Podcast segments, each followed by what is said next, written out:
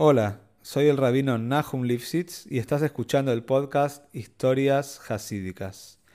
La idea de este proyecto es difundir las enseñanzas de estas maravillosas historias e inspirarnos juntos a seguir creciendo. Si querés dedicar una historia y apoyar a este podcast, podés comunicarte al mail que figura en la descripción de cada capítulo. Muchas gracias por escuchar y que lo disfrutes. Esta historia es Lunishmas Itzchok Ben Sumer. Se encuentra que en un pueblito muy chiquito en Rusia vivían los Yehudim y los Goy con mucha paz, con mucha tranquilidad. Y había en este pueblo un Yehudí que se llamaba Reb Zundel. Este era un Yehudí muy pero muy simple y era un aguatero. También en este pueblo vivía otro aguatero que no era un Yehudí, se llamaba Iván los días que eran Shabbosim, los Shabbosim, los sábados, los Yehudim recibían el agua de Iván y los días domingos, que era el día de los Goim, que ellos iban a hacer agua de Zore, entonces ese día trabajaba Reb Zundel para la comunidad no Yehudi. Así fue que un día ellos estaban charlando y de repente Empezaron a hablar uno del otro, cada uno de su fe, y le preguntó Iván a Zundel, decime una cosa, ¿vos crees que Moshiach va a venir? Seguro, dijo Reb Zundel. ¿Cuál es la pregunta? Seguro que sí. Y si vos tenés emune, tenés una fe, una emune shleimo, envías a Moshiach y lo esperás todos los días, seguro que sí. Entonces Iván siguió con las preguntas y decime una cosa, cuando venga Moshiach todos van a cumplir llaves, inclusive nosotros? El dijo, sí, seguro que sí, todo va a estar, todo el mundo va a estar lleno de Hashem, todos van a cumplir la toira. Dice, ah, mira vos, le dijo Iván. Entonces, si va a ser así, le dijo, tengo una pregunta. Si todos vamos a tener que cumplir llaves como vos decís, entonces, ¿quién va a prender el fuego? ¿Quién va a traer, quién va a prender la leña las estufas en invierno? Nos vamos a morir de frío. Reb rápidamente le contestó, decime una cosa, Iván, pues también crees, de acuerdo a tu fe, que todos tenemos que convertirnos a tu fe, ¿no? O sí, es verdad, yo también pienso que todos tienen que hacer lo que yo hago. Y si decime una cosa, si todos vamos a hacer lo que ustedes hacen y los domingos vamos a hacer lo que ustedes hacen, entonces ¿quién va a traer agua los domingos? Entonces de repente Iván le dijo, mira, hay una diferencia muy muy grande. Dice, nosotros podemos traer agua desde antes, pero las estufas hay que agregar leña. Y ustedes en llaves no pueden, lo hacemos nosotros por ustedes. Pero cuando haya Moshiach, ¿qué lo va a hacer? La gente se va a morir de frío. Cuando escuchó esto, Reb Zundel se quedó sin ninguna respuesta. Estaba muy mal. Le dijo, mira, Iván, mañana te voy a contestar. Mientras tanto, Reb se fue al Beis se fue al Shul, quería escuchar la respuesta de un Talmud de alguien que sepa la respuesta, pero cuando llegó se dio cuenta que toda la gente estaba muy conmocionada, estaba muy molesta por algo que había pasado. La esposa del Rob, se llamaba Reb Yoel, que era un Lambda, una persona muy estudiosa, un tzadik muy grande, la esposa de este hombre estaba enferma estaba enferma y no sabía lo que tenía, estaba en Tehilim, en una situación complicada, y toda la gente estaba con la cabeza metida en esto, de que Mirta Hashem se cure prontamente la esposa del Rob. De repente, mientras que estaban diciendo Tehilim y toda la gente estaba hablando de la situación, tratando de enterarse si hubo una mejoría, el Rob salió de su oficina, entró al shul donde toda la gente estaba diciendo Tehilim y dijo, les quiero agradecer Boruch Hashem, mi esposa está muchísimo mejor. Las tefilot de ustedes, el daven de ustedes se escuchó en el cielo. Les quiero agradecer, muchísimas gracias. La gente no entendía nada. Por un lado estaba muy muy contenta. Por otro lado había personas que tenían contactos en la casa del Rob, que sabían un poquito más. Y aparentemente no había nada que muestre una mejoría en esta mujer. Es verdad que el Rob por un lado dijo que las cosas mejoraron, por el otro lado, todas las personas que tenían contactos y que pensaban que sabían lo que estaba pasando, no vieron nada, ninguna mejoría, como para que Rob salga en el Shul de manera espontánea y le diga a todos que Baruch Hashem, el Daven fue escuchado. La gente no sabía lo que hacer, entonces se acercó a un Talmijojem, al Talmijojem de Shul, se llamaba Reb Shmelke, una persona muy especial, el único que él estaba tranquilo mientras que toda la gente estaba conmocionada, él seguía estudiando su Gemore, su Rambam. Se acercaron y le dijeron, ¿cómo puede ser? ¿Cómo puede ser que Rob diga que está todo bien cuando nosotros sabemos que no está todo bien?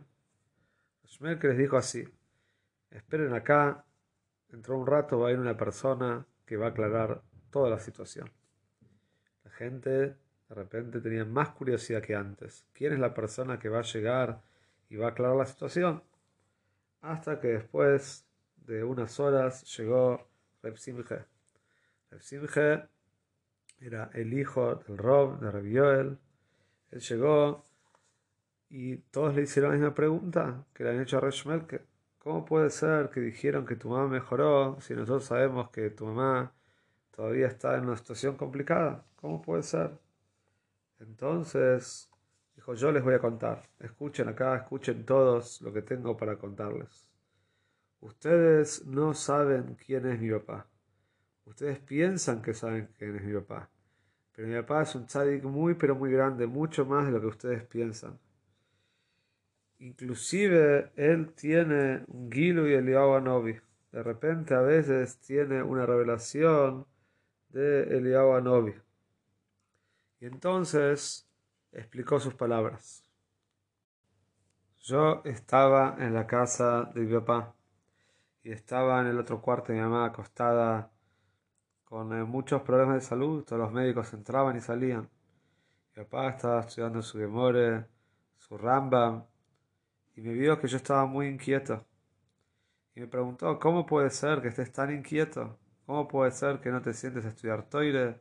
¿Cómo puede ser que no confíes en Hashem? Y le expliqué que, que me es muy, muy complicado. Entonces mi papá me dijo, si así estás acá, que estás en la casa de tu padre, no me quiero imaginar qué debe pasar en tu casa. El padre lo reprendió, lo retó al hijo, y después le dijo, quédate tranquilo que todo va a estar bien. Entonces Reb le preguntó a papá, ¿y cómo sabes, papá, que todo va a estar bien? Dijo, quédate tranquilo, porque a mí me lo dijo el Iwaba Novi. Cuando yo escuché esto, siguió contando Reb a todas las personas, no lo podía creer. Pero ¿cómo, papá? ¿Vos pudiste ver el a Novi? Dice, sí. A veces, por ciertos momentos, en ciertas situaciones, tengo una revelación del a Novi. Entonces, todas las personas le preguntaron a Reb si él también había visto el a Novi. A lo cual inmediatamente les siguió contando la historia. Dice, yo tuve el mismo cuestionamiento, tenía la misma pregunta, si yo también podía ver el y si mi papá vio, yo también lo podía ver, si me lo mostraba. Entonces le pregunté a mi papá cómo hizo él para ver el Ivanovi. ¿Qué le contó Reviel a Reb Dijo, mira, si vos vas a ayunar 40 días enteros y vas a estudiar Toire de la misma manera que lo haces cuando comes unos días normales sin ayuno y vas a seguir estudiando igual con todas las fuerzas, entonces el día 40 a la noche el Leonovi se te va a revelar. Y sigue contando Rev a la gente. Yo traté y traté y traté durante varios años, traté de ayunar los 40 días y estudiar con la misma fuerza y nunca pude, hasta que lo logré. Después de 40 días le conté a mi papá que había ayunado pero había estudiado con la misma fuerza de siempre a lo cual mi papá me dijo que vaya al Shul, que esa noche, en la mitad de la noche, el Baba Novi se me va a presentar. Que me quede ahí en el Shul y que se va a presentar. ¿Qué pasó? Sigue contando Repsinge. Yo llegué al Shul más o menos a las 10, 11 de la noche, la gente ya se estaba empezando a ir. Me quedé estudiando, estaba muy impaciente para ver el, para ver. De repente eran las 12 de la noche, no había nadie, en el shul. Yo pensé que en cualquier momento está por llegar el Novi y de repente golpean la puerta. Golpean la puerta, yo abro y a veo? Veo un hombre muy pobre con unas bolsas y me explica que estaba yendo por la ciudad y no tiene dónde dormir y que está todo mojado y una tormenta, etcétera, como sabemos que a veces pasaba en esa época Yehudim que no, si no tenían lugar donde dormir o venían de otra ciudad. Entonces, Reb sigue contando. Yo le expliqué a este hombre que el shul no es para dormir, el shul no es para gente, para vagos, el shul es para estudiar, y ahora es tarde de la noche. Pero el hombre empezó a suplicarme, por favor, no tengo donde dormir, necesito estar en un lugar calentito. El shul siempre tenía estufas que estaban prendidas durante la noche, durante el día, en un lugar acogedor. Pero Repsimja dijo, de ninguna manera, no puedo. Le cerró la puerta en la cara, se quedó toda la noche esperando, pero no pasó nada. Al otro día, a la mañana, Repsinge cuenta que se vio con el padre, con Revioel, y Revioel le dice, decime una cosa, ¿y lo viste, Leovanovi? Dice, no, no lo vi. Pero le dice el papá, Sí lo viste. Y no solamente que lo viste, sino que hablaste con él. Dice, no puede ser, yo estuve en el shul toda la noche. Dice, pero ¿cómo? ¿No tocó alguien la puerta?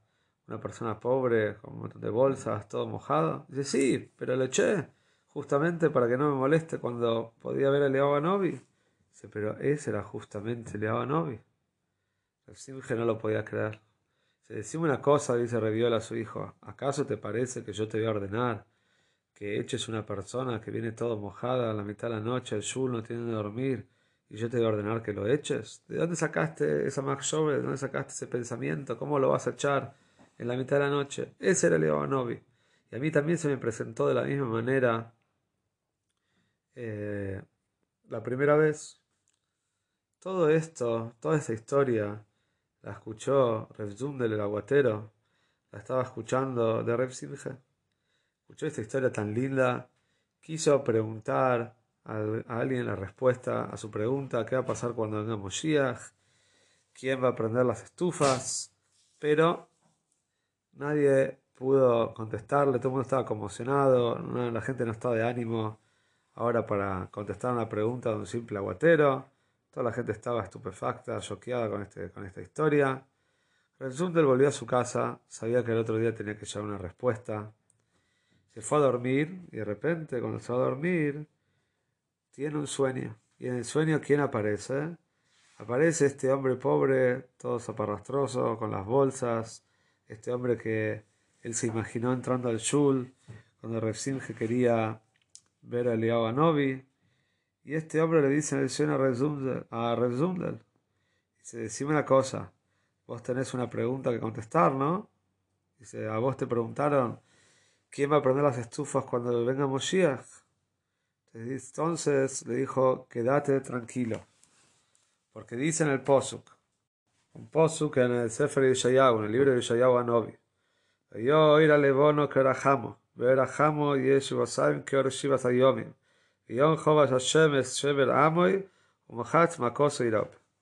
Le dijo así este hombre a Reb Zundel, cuando venga Moshiach, la luz de la luna va a ser como la luz del sol.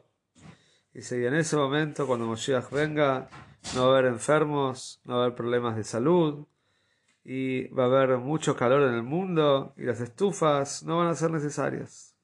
Todo esto le dijo este hombre tan misterioso en el sueño a Reb Zundel.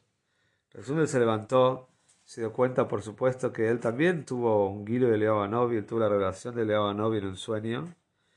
Fue al otro día todo contento al Shul a contarle estas palabras a Reshmelke, al gran estudioso de la comunidad.